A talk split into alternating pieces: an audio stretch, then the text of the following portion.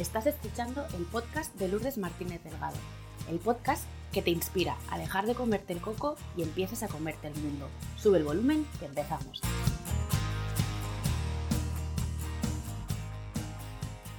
Hola a todos, ¿qué tal? ¿Cómo estáis? De corazón espero y deseo que estéis bien. Una de las principales dificultades que me encuentro en las sesiones es eh, la dificultad, valga la redundancia, de poner límites, de decir que no. Y tenemos tendencia a evitar conflictos y conversaciones difíciles por miedo a la reacción con el otro, que se vea afectada de alguna manera, que se pueda enfadar.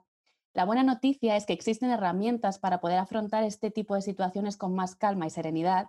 Y para hablarnos de esta herramienta y de otras cuestiones de la vida, hoy me acompaña María González Romero, formadora, entre otras cosas, que ahora nos contará en habilidades de comunicación y de coaching. Eh, María, bienvenida y mil gracias por acompañarnos hoy. A ti por invitarme, Lourdes. Es un placer estar aquí contigo. Pues María, bienvenida tú y tu historia. Y para las personas que todavía no te conocen, cuéntanos un poquito quién eres, a qué te dedicas, cómo nos ayudas.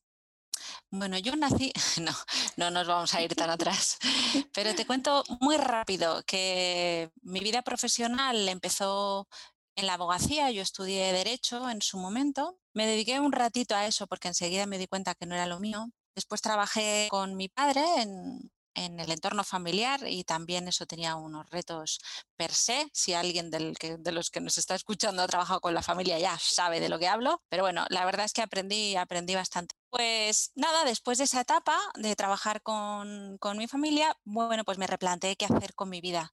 Y entonces eh, me crucé por suerte para mí, eh, haciendo un curso de dirección y gestión de fundaciones, que en ese momento me, interesaba, me crucé con un coach y decidí hacer un proceso de coaching, pues para, ver si averiguaba qué era, qué era aquello que yo quería hacer. En ese momento también leía un libro de alguien al que admiro mucho y que, que tristemente falleció hace poquito, Ken, Ken Robinson, y mm, justo leía El elemento, y lo leí en ese momento, yo tengo tres hijos y para mí era importante eh, apoyarles a encontrar lo que Ken Robinson llama, su elemento. Y yo pensaba, si yo como madre puedo em, en lugar de mm, como condicionarles con mis propias ideas sobre el futuro o, o, para qué han venido o para qué están hechos, si yo puedo apoyarles a que ellos de manera natural encuentren cuál es su elemento y en qué espacio es en el que querrían desarrollarse, pues qué bien, ¿no? Entonces me leía ese libro con ese interés y como a mitad del libro de repente dije, fenomenal, ¿eh? O sea, para mis hijos va a estar genial, pero ¿y yo? Dije, ¿y, mi elemento cuál es? ¿Y qué pasa conmigo, no? ¿Para qué estoy yo aquí? Bueno, estas preguntas que se hace una que es un poco intensa de vez en cuando. Y, y bueno, eso coincidió con este proceso de coaching. Entonces, eh, andaba en esa búsqueda y la verdad es que en el proceso de coaching fue muy bonito porque yo empecé sin saber lo que era, ¿eh? Empecé porque me interesaba mucho la persona que hacía el coaching conmigo, me pareció un, ser humano que, que, no sé por qué me llamaba mucho la atención. Entonces empecé como con la secreta intención de conocerle más y entender por qué me estaba llamando la atención de esa manera. Y claro, cuando llevábamos varias sesiones, lo que entendí era que, para empezar, yo no le estaba conociendo nada, porque eso es lo que hace un buen coach. Un buen coach no pone de sí mismo en la sesión más que la presencia y la escucha y el reflejo para que sea el otro el que efectivamente encuentre sus respuestas, ¿no? Entonces, para empezar, no le conocí nada en absoluto y para seguir me conocí a mí misma un montón. Entonces fue tan bonito ese descubrimiento que dije, me encantaría aprender a hacer lo que está haciendo esta persona conmigo. Y entonces fue cuando decidí acercarme a, la formación para, para ser coach. Mm, acabé el proceso de coaching y a la semana siguiente empezaba la formación en el Centro de Estudios del Coaching, que es un lugar común para las dos. Y la verdad es que la formación fue, fue, fue muy potente, fue muy transformadora para mí. Mm. Em, en, en, el Centro de Estudios del Coaching, mm, la formación no se vive como desde el plano teórico, es experiencial y uno para poder acompañar a otros en su proceso de, exploración sobre sus objetivos, eh, creo que ha de haber pasado por ahí primero. Entonces, este proceso es tan, tan intenso y te, y te, revela tantas cosas sobre ti mismo que fue una etapa pues, de, mucho, de mucho movimiento. En esa escuela escuché por primera vez hablar de comunicación no violenta. En la escuela lo cuentan para abordar esas conversaciones difíciles a las que te referías al principio, ¿no? Esos momentos en los que muchas veces en el entorno del trabajo y también, en, por supuesto, en la vida personal, tienes conversaciones, bueno, que te cuesta abordar que de alguna manera te preocupa pues, que vayan a, impactar en la relación, te preocupa poder expresar lo que querrías de forma clara y, sin, dejar de ser fiel a lo que estás viviendo tú por dentro, ¿no? y, que pueda salir y, de alguna manera liberarte ¿no? de, eso también. Bueno, esta, esta primera esta primera vez que escuché comunicación no violenta, por alguna razón mm, sonó con mucha intensidad en mí, ¿no? Y mm, como llevaba unos mesecillos siguiendo esos impulsos, ¿no? De si hay algo que te llama un poco la atención, ve para allá, pues dije esto, esto, aquí hay algo para mí.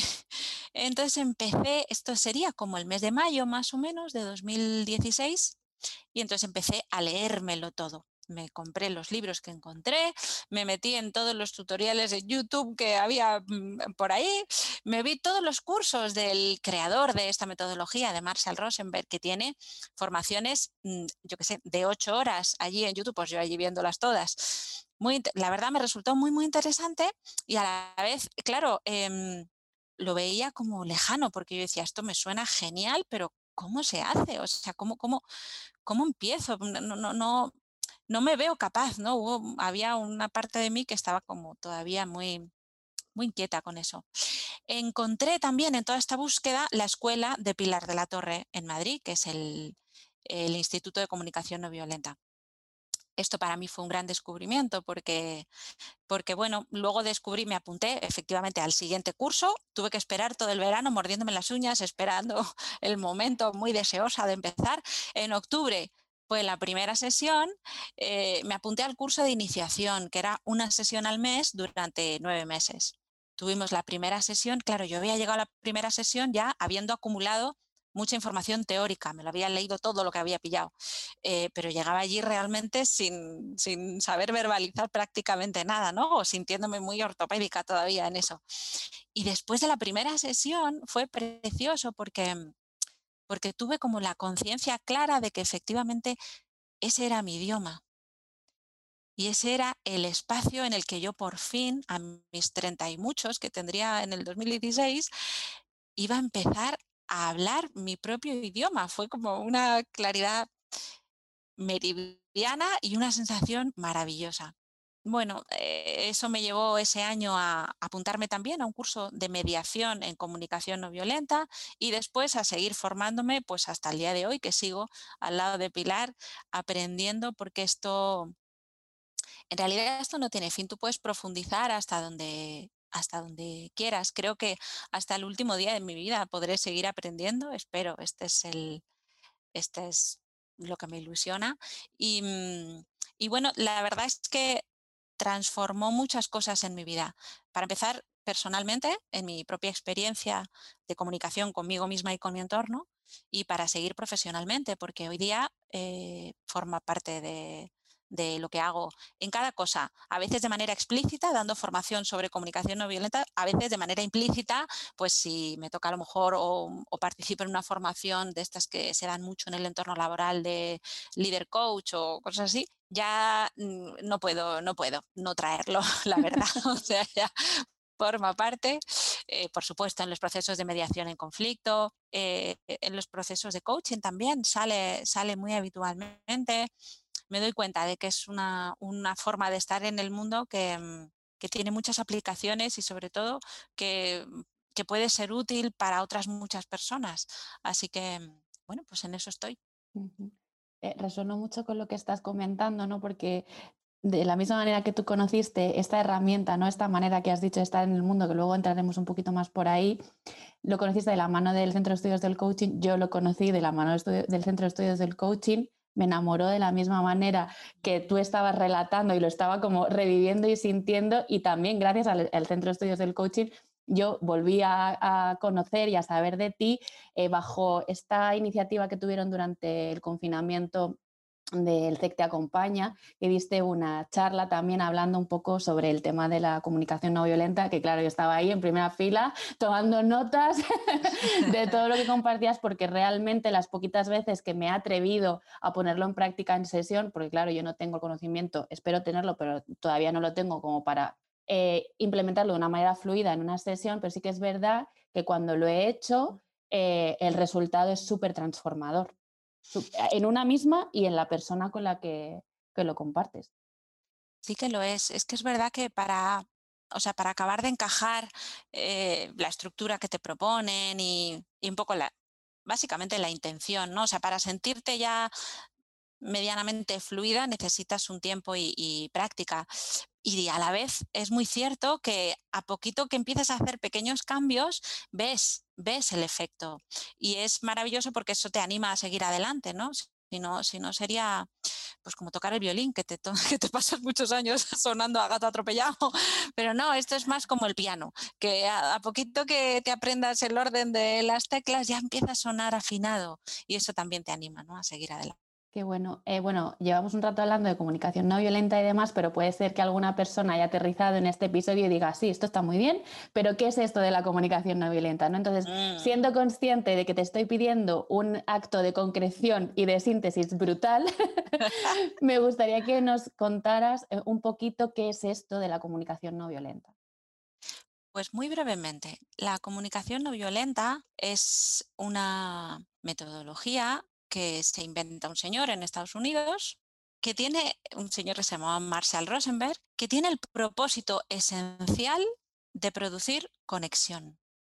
Conexión, para empezar con uno mismo, contigo y con lo que estás viviendo en este instante. Y para continuar, cuando ofreces escucha o tienes una conversación en esta clave, conexión con el de enfrente, con lo que está vivo en esa persona. ¿Para qué sirve la comunicación no violenta? Mm, para poder expresarte de manera auténtica en lo que está vivo en ti y a la vez de forma cuidadosa de la relación.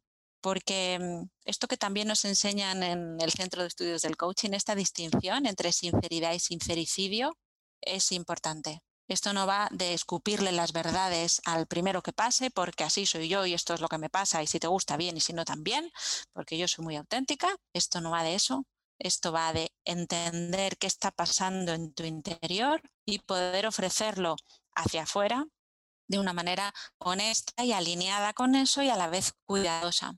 ¿Y qué significa cuidadosa? Em, significa cuidadosa contigo, siendo fiel a lo que es y con el de enfrente, porque efectivamente no le haces responsable, y ahí estaría la violencia, de lo que a ti te pasa nos comunicamos en una clave violenta desde el momento en el que le exigimos o esperamos de los de enfrente que atiendan nuestras necesidades. Si ponemos peso de y la responsabilidad de hacerme sentir de una manera o de otra en el de enfrente, no solo cargamos esa relación y a esa persona, sino que además perdemos todo el poder nosotros de transformar lo que estamos viviendo o de elegir verlo o vivirlo de otra manera. Somos emocionalmente dependientes si estamos en esa clave, si estamos empezando a ver en el otro eh, la persona responsable de hacernos sentir de una manera.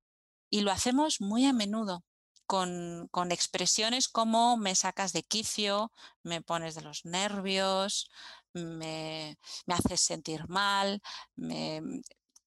todo lo que ponga el protagonista en otro lugar que no seas tú, la responsabilidad y el poder y, y en consecuencia te lo quita a ti. Así que la comunicación no violenta es poder ofrecerlo de manera cuidadosa y de escuchar al de enfrente. Y en esto de escuchar, para lo que te sirve esencialmente es para aprender a traducir de lo que te están diciendo, imaginar qué siente la otra persona cuando te dice eso y qué estará necesitando. Digo imaginar porque siempre es una hipótesis. Hasta que tú no preguntes directamente, tú no tienes un diagnóstico claro. No vamos por ahí dictando sentencia. A ti lo que te pasa es esto y lo que sientes es esto y lo que necesitas es esto otro. Siempre es en formato hipótesis. Imagino que cuando me dices, me has decepcionado, María, me parece fatal esto que has hecho y no se puede confiar en ti, por ejemplo, imagino que te sientes pues enfadado y quizá también triste y que, necesitas claridad con lo que ha pasado y, apoyo en este proyecto que estábamos viviendo juntos. Em, ¿Es esto? ¿Va por ahí? O sea, si yo me engancho a ese calificativo que ha utilizado y a, ese, a eso que podría interpretar como un ataque o como un insulto, si yo me enredo en eso, no soy capaz de ver lo que está sintiendo y necesitando porque me he ido al impacto que ha tenido eso en mí. Si yo quisiera escuchar en clave no violenta, el ejercicio sería, esto que está diciendo esta persona viene de cómo se siente y qué necesita. Tengo que ser capaz de saltarme el impacto que produce en mí. Has hablado de necesidades, has hablado de emociones. Yo me pregunto, ¿cuáles son esos elementos que intervienen en la comunicación no violenta? Pues mira, también de manera muy resumida, eh, el mensaje en comunicación no violenta tiene cuatro elementos.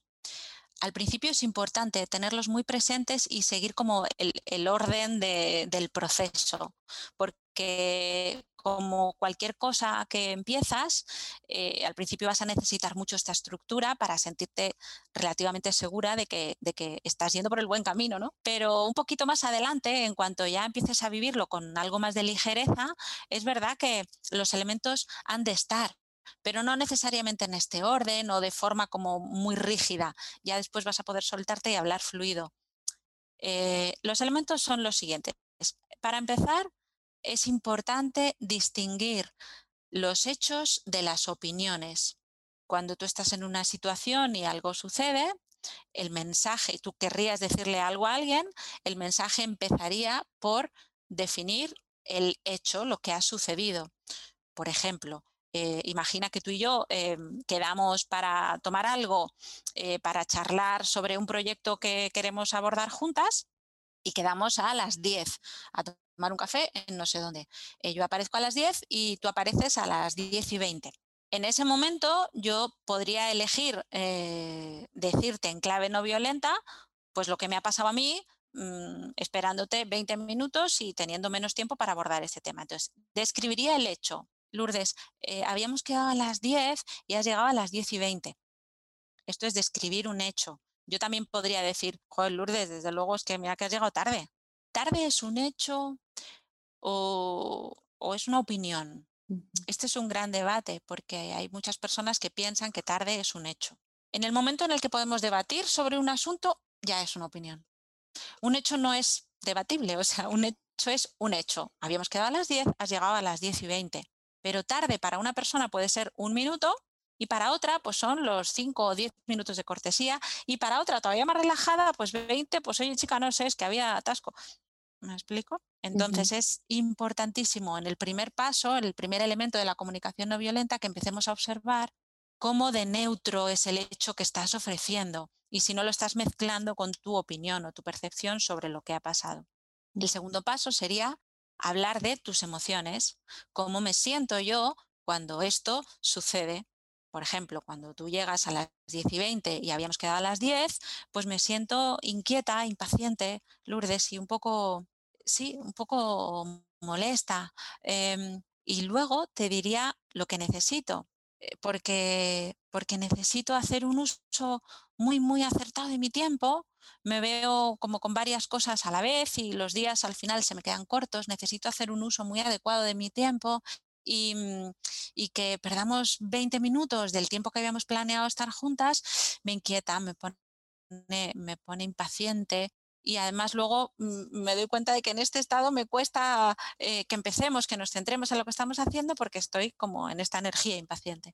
Y si ya te he hablado de mis sentimientos y de lo que necesito, después hablaría de una petición concreta. Así que te pediría, te puedo pedir, por ejemplo, te pediría em, pues que si es posible para ti que nos demos el tiempo que habíamos eh, pensado, que era hasta las 11, a pesar de que, bueno, pues son 20 minutos menos, porque después tengo otras cosas que hacer y, no me gustaría retrasarlas. O te podría pedir que si vamos a volver a quedar eh, y ves que que por lo que sea te retrasas, que me avises para que yo pueda elegir en ese momento si te espero efectivamente o si buscamos otro espacio, mm, otro día, porque me venga mejor pues ya eh, pasar a lo siguiente en lugar de retrasar la mañana. O sea, que ya podamos eh, definir las estrategias en función de lo que esté bien para las dos. Pero te pido algo muy concreto.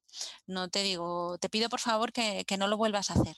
Mm, pues no sé, te pido una estrategia más concreta que podamos entender las dos, si, si es posible, si no, si se puede medir, si no se puede medir. Vamos a ver cómo hacemos para que la petición sea lo más concreta posible. Porque es verdad que cuanto más finos estemos en estos cuatro elementos, más posibilidades tendremos de que efectivamente funcione como funciona. Distinguir los hechos con mucha, mucha precisión. Hablar de tus sentimientos también con mucha precisión. Si yo estoy inquieta, no te digo estoy de los nervios, te digo estoy un poco inquieta. O sea, mm, vamos a darle el tono adecuado, el volumen. Si yo estoy de 0 a 10 en un 6, no es lo mismo que si estoy en un 10. Entonces voy a verbalizarlo en el volumen y en la intensidad adecuada. La necesidad también es muy importante, encontrar cuál es. Y para eso al principio es súper útil acudir pues, a los recursos que encontramos en Internet en un montón de páginas eh, con los listados de necesidades. Porque fíjate que la necesidad es la parte como más abstracta de todo este proceso. Si ya no estamos muy acostumbrados a hablar de sentimientos, que no lo estamos mucho, de necesidades ya no te puedo contar, hay mucha confusión. Así que si te apetece probar, si cualquiera de los que están escuchando tiene cierto interés en, empezar a probar esta metodología, les invito a que se vean los listados de sentimientos también y de necesidades que se pueden encontrar, tú pones en Google, listados, comunicación no violenta, sentimientos, necesidades y ahí está lo más grande, lo encuentras todo. Y con eso es como la chuleta, ¿no? La muletilla en la que te vas a ir apoyando al principio para efectivamente empezar a ser consciente de cuáles son las necesidades, que son universales, ¿eh? todos tenemos las mismas necesidades, una lista enorme, pero tú te pones a mirar todo ese listado y dices, ah, pues sí, pues ahora lo que estoy necesitando es esto o esto otro, a lo mejor necesito hacer un uso eficaz de mi tiempo, a lo mejor necesito calma, a lo mejor necesito compartir, a lo mejor necesito conectar, expresarme, em, sentirme, a lo mejor necesito pertenecer a algo y sentir que, que, formo parte de un grupo. A lo mejor necesito, eh, yo qué sé, em, creación y desarrollo de algún proyecto. A lo mejor necesito hacer un duelo, un duelo por, porque no ha podido ser algo que había imaginado. O sea, hay cantidad de necesidades que normalmente no, no miramos y no porque no comprendamos, quiero decir, el vocabulario es comprensible para todos, todos conocemos esas palabras, pero no las utilizamos mm. y nos perdemos nos perdemos una cosa maravillosa que nos ayuda mucho a, conocernos, la verdad.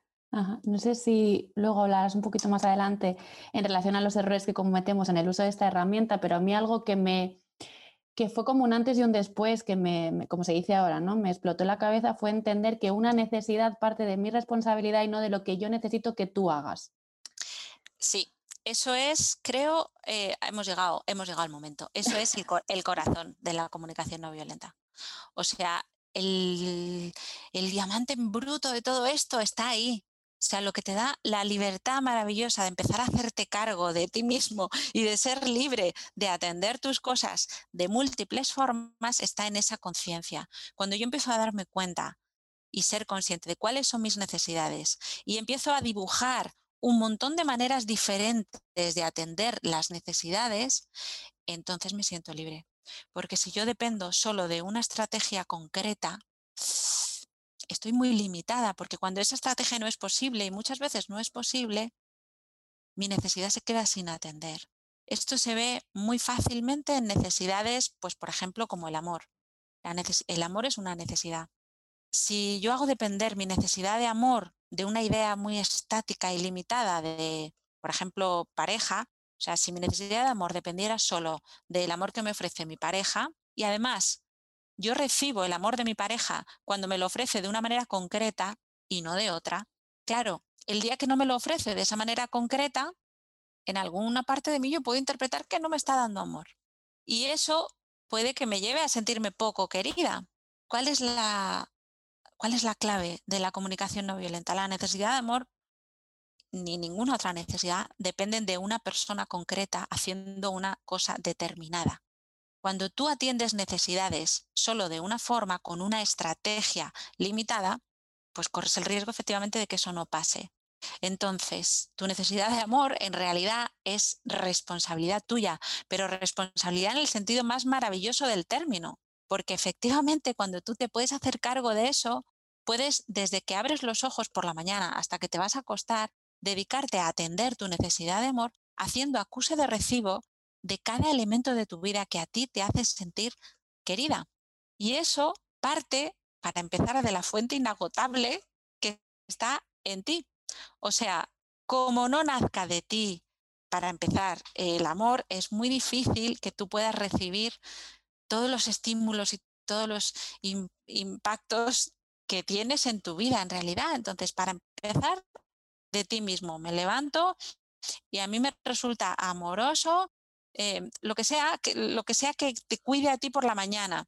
Mm, recibo esa sensación amorosa cuando me doy un desayuno que me sienta fenomenal y que me encanta y para el que me doy unos minutos suficientes y no corriendo como las locas. Me resulta, eh, recibo amor cuando pues mm, me encuentro con, si convivo con gente, pues con las personas con las que convivo y nos damos los buenos días mm, de buena manera y no así como pasando y nos miramos a los ojillos.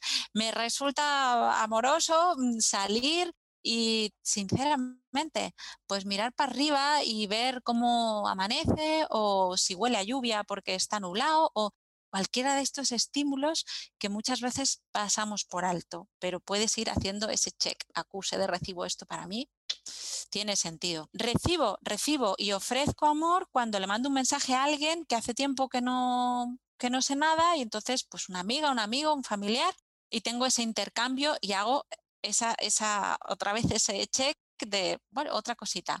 De nuevo me puede pasar en el trabajo cuando tengo una interacción con alguien que, mm, por lo que sea, me cuenta conmigo para ir a tomar un café. ¿Te apetece tomar un café? Esto en la vida en la que trabajamos. Pero, bueno, si estás dentro de casa también puedes recibir un gesto amoroso a través de un Zoom, también es posible. La cuestión está en estar atento a qué elementos de tu vida, de los que te rodean, todo el rato puedes ir utilizando para efectivamente conscientemente ir llenando lo que llama Pilar de la Torre, llenar el cuenco. Si cada necesidad se representara con un cuenco, imagina que tu necesidad de amor es un cuenco vacío cuando tú te levantas por la mañana, ¿qué vas a ir poniendo ahí dentro cada día? Pues esas pequeñas cosas las vas poniendo dentro de ese cuenco. Y cuando tú por la noche te sientas en el sillón, y volvemos al ejemplo en el que empezábamos de la pareja, te sientas en el sillón con ese cuenco hasta arriba de cosas, porque te has encargado durante todo el día de llenarlo. Para empezar, tu energía, al sentarte ahí al lado de ese otro ser humano, tu energía es de abundancia. Es que mira, me sobra, se me rebosa, ¿sabes? y si estás ahí, curiosamente, al que se sienta al lado, lo que le dan ganas es de poner. O sea, cuando tú vas con el cuenco vacío exigiendo al de al lado, bueno, ¿qué? Ya hemos llegado al momento sofá, te toca, ¿sabes? Ponme aquí, ponme aquí, pregúntame cómo me ha ido el día, muéstrate cariñoso, hazme un masaje en los pies, no sé, prepárame algo de cena, hazme algo que a mí me haga sentir amor. Y no va de eso. Cuando tú vas por la vida exigiendo que los demás te llenen un cuenco que está vacío, eso supone como asomarles a un abismo. Cuando tú pones al otro en esa situación, es como, sí, o asomarte a un abismo o, pedirte que subas al Everest sin equipo y en pelotas. Y no va de eso, de verdad, no es una estrategia eficaz, no, no, no te va a permitir llenar esa necesidad de amor que está completamente viva en todos nosotros todos los días. Estamos deseando que esa necesidad se vea atendida. Pero si no somos los primeros en hacernos cargo de ir llenándola poco a poco con cada cosa que pilles, incluso fíjate, em, tú llegas esa noche y la persona que tienes al lado ha tenido un día, un día fatal. En ese día fatal se sienta al lado y no está para atender la necesidad de nadie. Y, si tú estás en energía exigente, eso genera fricción y ahí tenemos un conflicto, un momento de distancia, a lo mejor no es un conflicto explícito, pero, pero a ti te aleja, que no te cuiden, que no te atiendan. Si tú puedes traducir eso y verlo en otra clave y observar persona hoy no ha debido tener un buen día te puedes abrir una conversación o también puedes respetar que a lo mejor ni siquiera es el momento y puedes sentir tu necesidad de amor llena con otros elementos. Y quizá también puedas ver que a lo mejor te está ofreciendo amor cuidando de esta relación esta noche así, poniéndole distancia, porque a veces también las relaciones se cuidan poniendo distancia. Cuando no tienes el cuerpo para farolillos, cuando no tienes el día de verdad como para conectar o para ofrecer cosas, la estrategia quizá más adecuada para cuidar de esa relación, para no mostrarte crispado, para no cargar al otro, a veces es poner un poco de distancia y decir, sabes que esta noche he tenido un día regular, es que mira, no me apetece, no me apetece. Y no pasa nada. Podemos, podemos estar en eso también. Esa es otra forma de cuidarnos. No significa que al día siguiente no puedas volver a reconectar y a compartir cosas, por supuesto, pero, pero ahí está lo que decías también de los límites, ¿no? ¿Qué día estoy disponible y qué día, pues igual hoy no lo estoy? Hablabas al principio, eh, y lo retomo ahora, em, que la comunicación no violenta iba más allá de una herramienta o una estrategia para mejorar nuestra comunicación. Hablabas de un estilo de vida. Entonces, mm. te devuelvo la pregunta, ¿es la comunicación no violenta un estilo de vida? Para mí sí, completamente es una manera de estar. Eh, sí, es una, es una decisión, o sea, es un momento en el que tú tienes la claridad de que efectivamente quieres vivir en, ese lugar en el que te haces cargo de atender tus cosas, en el que puedes, puedes ver diferentes maneras de cuidarte, en el que no, en el que no pones en los demás el peso de, de sacarte de, de donde estés, y sí, hombre, claro, puedes utilizarlo como una herramienta, sin más, pero te pierdes un montón de cosas. Entonces, bueno, para mí sí, para mí es una manera de estar, desde luego. Mm, y así lo transmites. O sea, yo lo que percibo a este lado de la cámara es eso, precisamente, es una manera de estar, ¿no? Haciéndote responsable para conectar contigo y con la otra persona desde un lugar, lo has dicho, ¿no? Mucho más amable, mucho más amoroso, mucho más mm. presente, mucho más consciente. Y esto, esto llega, ¿no? Em, antes de que nos compartieras algunas claves para poder potenciar y para poder desarrollar nuestra comunicación no violenta, me gustaría em, hablar de lo que apuntábamos antes, de cuáles son esos errores más habituales que cometemos en mm. relación a esta herramienta o a esta manera de estar en el mundo. Pues mira, lo vamos a hilar perfecto porque acabas de decir la palabra clave. Eh, la comunicación no violenta no va atención, no va de ser amable todo el rato. Claro, es que tenemos mucha confusión con la palabra amable. Nos parece que amable tiene un punto como de complaciente, ¿no? O de decirle que sí a todo, o de cuidar siempre de los demás, o de... Vale.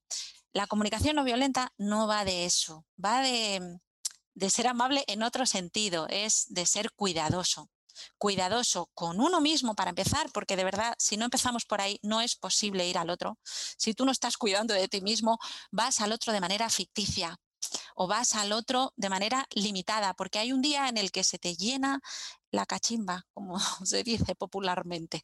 Hay un día en el que ya no puedes más de ir al otro sin atenderte a ti. Así que la comunicación no violenta no va de ser amable en ese sentido complaciente, va de ser honesto y auténtico y de poder cuidarte y además desde ahí también ofrecer esa cualidad al de enfrente, al que tengas y con el que interactúas. Pero efectivamente en comunicación no violenta, en esta clave, tú puedes tener una conversación en la que hables de un dolor muy profundo o de que algo te ha, te ha, te ha, te ha hecho sentir tristísimo o súper enfadada o lo que quiera que sea. O sea, eso no se enmascara ni se minimiza en absoluto. Tú puedes gritar en clave no violenta si hay un día que no puedes más con la vida y tienes que gritar. Pues sí, porque a veces expresar cosas requiere ese volumen de intensidad y a la vez gritando y expresando un enfado enorme, también puedes hacerlo en clave no violenta, porque lo puedes expresar haciéndote cargo, ¿no? de eso que pasa, de no puedo más, estoy hasta el moño de esto, ya no soporto más esta situación bien, yo no puedo más, no soporto más esta situación. Está todo bien. Así que no va de ser amable. Primer error que se comete cuando te empiezas a acercar a esto. Ah, esto va de ser todo el rato súper maja y muy amable y zen y tal. No. Super unicornio, ¿no? no, no, no, no, no va de eso, por favor, no caigamos ahí. Segundo error, muy, muy frecuente. Claro, como, como voy a decir las cosas de manera tan cuidadosa, eh, y voy a conocerme también y voy a ser súper capaz de identificar mis necesidades, mis sentimientos y luego voy a ir al de enfrente y le voy a ofrecer esta cualidad también tan empática, tan cuidadosa. Entonces, claro, es que voy a ser irresistible. Va a pasar exactamente lo que yo quiero que pase. No, por favor, no caigas ahí tampoco. La comunicación no violenta no va para conseguir lo que quieres siempre. Si estás ahí, mm, no estás en la clave no violenta. Siento decírtelo, eso es muy manipulativo, esto es chantaje y no se hace, por favor. Por lo menos no se hace en nombre de la comunicación no violenta. Si lo quieres hacer, allá tú, pero no digas que hablas en esta clave, porque no. En el momento en el que tú quieras llevar al de enfrente a algún sitio concreto, luz roja. Ahí estás ya en un lugar que no es el que propone esta manera de, vivir. Esto va de expresarte con autenticidad y va de acoger lo que traiga el otro. Sin más, aceptando los síes, los noes, los quizás y los dependes del de enfrente porque se va a expresar, ojalá, ojalá se sienta libre de expresarse con libertad. Y eso es lo que hay y lo que y con lo que te manejas. Así que por favor, esto no va de conseguir lo que quieres ni de llevar al otro a algún sitio concreto. Y el tercer error muy común tiene que ver con lo que señalabas hace un ratito. La comunicación no violenta es una estructura, una herramienta más que voy a aplicar, paso uno, paso dos, paso tres, paso cuatro, y fenomenal, va a funcionar y ya está. No, tampoco. Bueno, puedes probarlo como una herramienta en un momento concreto, muy bien, pero entonces te perderás, bueno, pues el efecto más profundo y más potente, que es la transformación para empezar en ti mismo y, después, pues, la potencialidad que tiene cuando ofreces esto a otro desde ese lugar más amplio, ¿no? De esto no es algo que yo uso ahora, pero luego dentro de 10 minutos se me ha olvidado y me comporto de otra manera completamente distinta. Es que eso no hay quien se lo crea. Eso no está alineado de verdad contigo. Entonces, si, si, si esto que te estoy contando no te suena real o no te parece que es para ti, pues simplemente déjalo ir, no pasa nada. Igual simplemente es que no es para ti y ya está hay, ah, no hay tanta, yo decir, hay mucha variedad en el mundo y hay gente que se comunica de otras muchas maneras y les funciona, no pasa nada. Pero utilizarlo así de manera tan limitada no, no funciona. No funciona. En relación a este segundo error que, que comentabas, eh, a mí me resulta llamativo cuanto menos, ¿no? Porque en esta estructura que decías de paso uno, paso dos, paso tres, paso cuatro, nunca estamos o no, no nos ponemos en el lugar de que esa acción que nosotros realizamos va a tener una respuesta. Y que también tenemos que saber encajar, gestionar esta respuesta, que puede ser la no respuesta verbal también. Sí, claro. Claro, es que hay algo, claro, es, es un elemento sensible, porque fíjate, eh, tú estás aprendiendo, imagina que eliges currártelo y aprender esta clave y entonces practicas y, y, oye, mm, te lo estás tomando en serio, estás poniendo mucho de ti. Y vas con todo eso, ¿eh? con toda esa vulnerabilidad y construyes tu mensaje y te pones delante del otro y te abres ahí en canal. Y entonces después de todo lo que te ha costado llegar a eso, lo pones, lo ofreces y el de enfrente contesta como si, quiero decir, le da lo mismo. Pues sí, pues sí, pues hay que encajarlo. ¿Por qué? Pues porque tú lo has hecho libre y voluntariamente porque quieres hacerlo. Pero el otro no tiene ni por qué ser empático, ni asertivo, ni escucharte, ni tener ganas de que le cuentes tu vida. Así que mm, es que es fundamental que desarrolles esa cintura como para poder aceptar que el de enfrente trae lo que trae es verdad que si tú insistes en esto, o sea, si al primer impacto te cierras como así en la conchita y no lo intentas más, pues ya está, pues, pues podrías decir, pues no ha funcionado, esto no es para mí o esto no funciona y no ha funcionado. Bueno, yo te invito a que lo intentes un poquito más, porque es verdad que cuando insistes en eso, el de enfrente, o sea, lo puede recibir muy raro las primeras veces que empiezas a hacer estos ejercicios, pero a ti qué te pasa? Pero, pero tú qué te crees ahora, Gandhi? ¿Pero de qué vas? Claro, sí. O porque me hablas todo el rato de cómo te sientes, o, pero qué, qué intensa, ¿sabes? Qué pesada. O yo qué sé, cualquier cosa que tú percibas mm, como que no están acogiendo todo, este esfuerzo que estás haciendo tú por, cambiar la clave, ¿no? Entonces, tienes dos caminos. Dejarlo o seguir intentándolo. Si es que no hay más. Eh, si eliges seguir intentándolo, eh, te invito a que por lo menos con las personas con las que tengas más confianza, que es con las que por mi experiencia, te aconsejo que empieces, eh, pues, pues puedas compartir que efectivamente estás en un proceso de aprendizaje y que te sigan el rollo, ¿sabes? Te va a parecer súper raro, pero tú sígueme el rollo, porfa, que es que estoy aprendiendo este idioma y necesito practicar. Es como cuando, o sea, para mí aprender comunicación no violenta es como aprender un idioma que no conoces. Pues si tú hoy quisieras aprender alemán, ¿cuándo esperas hablar alemán fluido? Pues, jolín, date un tiempo. Date un tiempo de estudiar, de practicar y de sentirte cómoda con, con el vocabulario, con la estructura, con la pronunciación, son muchos elementos. Pues, pues de la misma manera, date un tiempo con la comunicación no violenta, porque, porque lo vas a necesitar, porque muchas veces nos parece sencillo, porque es una estructura sencilla, hechos, sentimientos, necesidades, petición, venga, ahí voy. Y tiene mucha cosa detrás, pero como cuando aprendes un idioma, la cosa es que lo ves como en castellano, decodificado en palabras que comprendes y te puede pasar como cuando te acercas a aprender un idioma que se parece mucho al castellano. Yo qué sé, si quieres aprender italiano, te dedicas a lo mejor, si tienes una actitud poco reverente hacia el rigor, te dedicas a aprender el idioma mm, regulero y con cuatro cosillas ya tiramillas y entonces terminas en in y todo y te crees que hablas italiano y los italianos, pues bueno, pues igual hacen como que te entienden y son majos y te siguen el rollo, pero en realidad tu italiano es malísimo.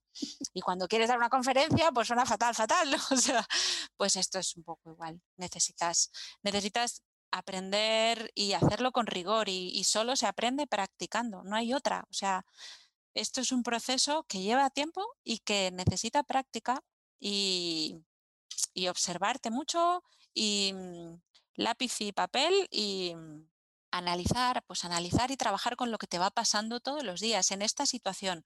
Venga, vamos a hacer el análisis. Describo los hechos, qué ha pasado, cómo me sentía, qué necesitaba, qué hubiera podido pedir, porque al principio necesitas hacerlo a toro pasado.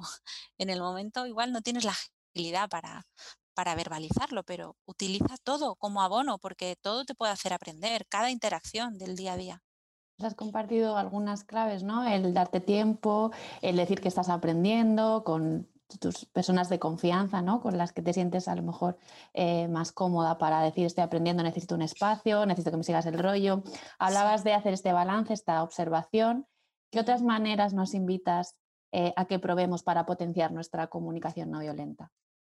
Pues mira, em, primero aprovechar eh, momentos poco retadores.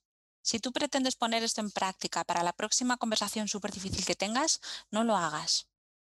No lo hagas porque vas a lidiar con toda la tensión que te genera esa situación y además queriendo hacer algo que no es todavía natural para ti. Entonces empieza por cosas sencillas, empieza a analizar situaciones mm, de tu vida mm, del día a día. Y, y, ojo, también no te limites a situaciones que te hacen sentir emociones desagradables. O sea, la comunicación no violenta es maravillosa y sirve para celebrar. Por favor, utilízalo también para eso.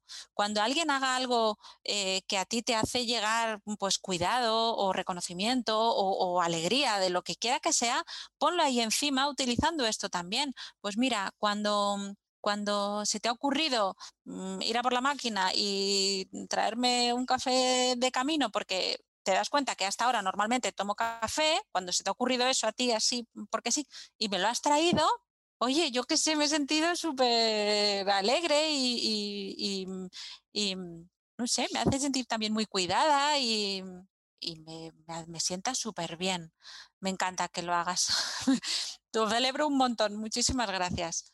Pues ya está, pues utilizas las claves CNV para en lugar de decir, ay, gracias, qué detalle, ampliar un poquito más eso y enriquecer ese mensaje con elementos que puedan hacer que el otro entienda en un sentido más amplio qué cosas te pasan a ti cuando hace eso. Así que utiliza cualquier evento de tu vida para practicar, porque efectivamente el único secreto de esto está en la práctica. Mm. A más practiques, más rápido evolucionas, como con cualquier aprendizaje. Genial, tomamos notas de estos consejos que nos has compartido, ¿no? Para que de alguna manera y poco a poco vayamos incorporando e integrando esa comunicación no violenta a nuestro ser, ¿no? A nuestra manera de ser y estar en el mundo y de comunicarnos y conectar con nosotros y con, y con el otro. pues estamos ya casi llegando hacia el final de la entrevista, María, y hay dos preguntas que le hago a todos los invitados que pasan por aquí. Y vamos con la primera de ellas, si te parece. ¿Cómo adoptar un estilo de vida, esto que hablábamos, ¿no? de estar en una, en una enclave, en una actitud de comunicación no violenta, puede ayudarnos a que dejemos de comernos el coco y empecemos a comernos el mundo?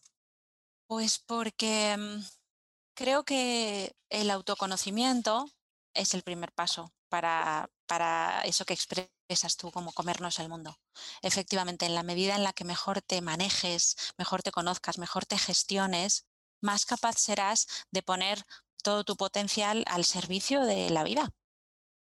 Así que sí, creo que la comunicación no violenta es, un, es una manera de mirarse hacia adentro y de conocerse como poco conozco yo, la verdad, es una manera fabulosa de conectar con, con, lo que pasa dentro de ti en cada momento. Y desde ahí, desde esa conciencia y esa capacidad de autogestión, entonces poner todo eso que lleva todo el mundo en su interior al servicio de sus propósitos, de sus proyectos, de sus relaciones, de su vida. Mm. Y como esto va de autoconocimiento, de de abrirnos ¿no? y de abonar tierra para sembrar y poder poner todo esto que estamos compartiendo al servicio de esas personas que nos escuchan y nos puedan y les podamos ayudar. Para cerrar esta bonita entrevista, me gustaría saber si tuvieras la oportunidad de sentarte con tu yo del pasado, ¿lo harías mm. con tu niña o con tu adolescente y qué le dirías? Ay, ¿no se puede sentar a las dos? Sí, también es una opción. Pues a mí me gustaría sentarlas juntas, fíjate, sí. Eh, ¿Qué les diría? Pues que miren hacia adentro y que sean fieles a sí mismas. Eh, y esto solo tiene que ver conmigo, no sé si conecta con, bueno, imagino que sí, conecta con mucha gente, desde luego. Eh, sí, que, mm, que esa vocación de cuidar a los demás y de atenderles es muy bonita y a la vez, si te pierdes solo en eso, sin mirarte a ti, tiene un horizonte limitado lo de cuidar a los demás. Y hay un punto en el que empiezas a reprocharle a lo de fuera que, que no te esté cuidando como, como, tú, como tú crees que cuidas, ¿no? Entonces les diría que, que miraran hacia adentro, que se conocieran, que, que se quisieran, que se respetaran, que, que fueran fieles a lo que ven y a lo que desean y que desde ese lugar pues se ofrecieran también a los demás, por supuesto. Qué generosa eres compartiendo algo tan íntimo y personal. Te doy las gracias por, por este gesto. Bueno, a ti creo que es que esta, esta etapa ya no, tiene, ya no tiene vuelta atrás, ¿sabes? En este momento en el que una decide vivir en la autenticidad, te podía haber respondido cualquier cosa, pero no hubiera sido tan real como esto, creo. Así que, pues sí, aquí estamos. Aquí estamos, ¿no? Con, lo que, con todo lo que somos, ¿no? Luz, sombra y todo lo que hay.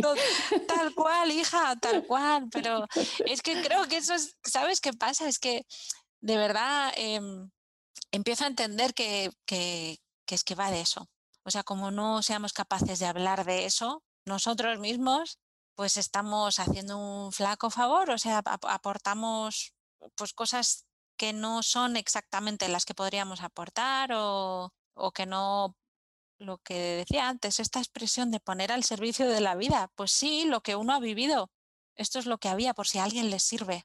Sí, si me lo callo, pues, pues no sirve para nadie. Probablemente ni siquiera para mí misma. Así que...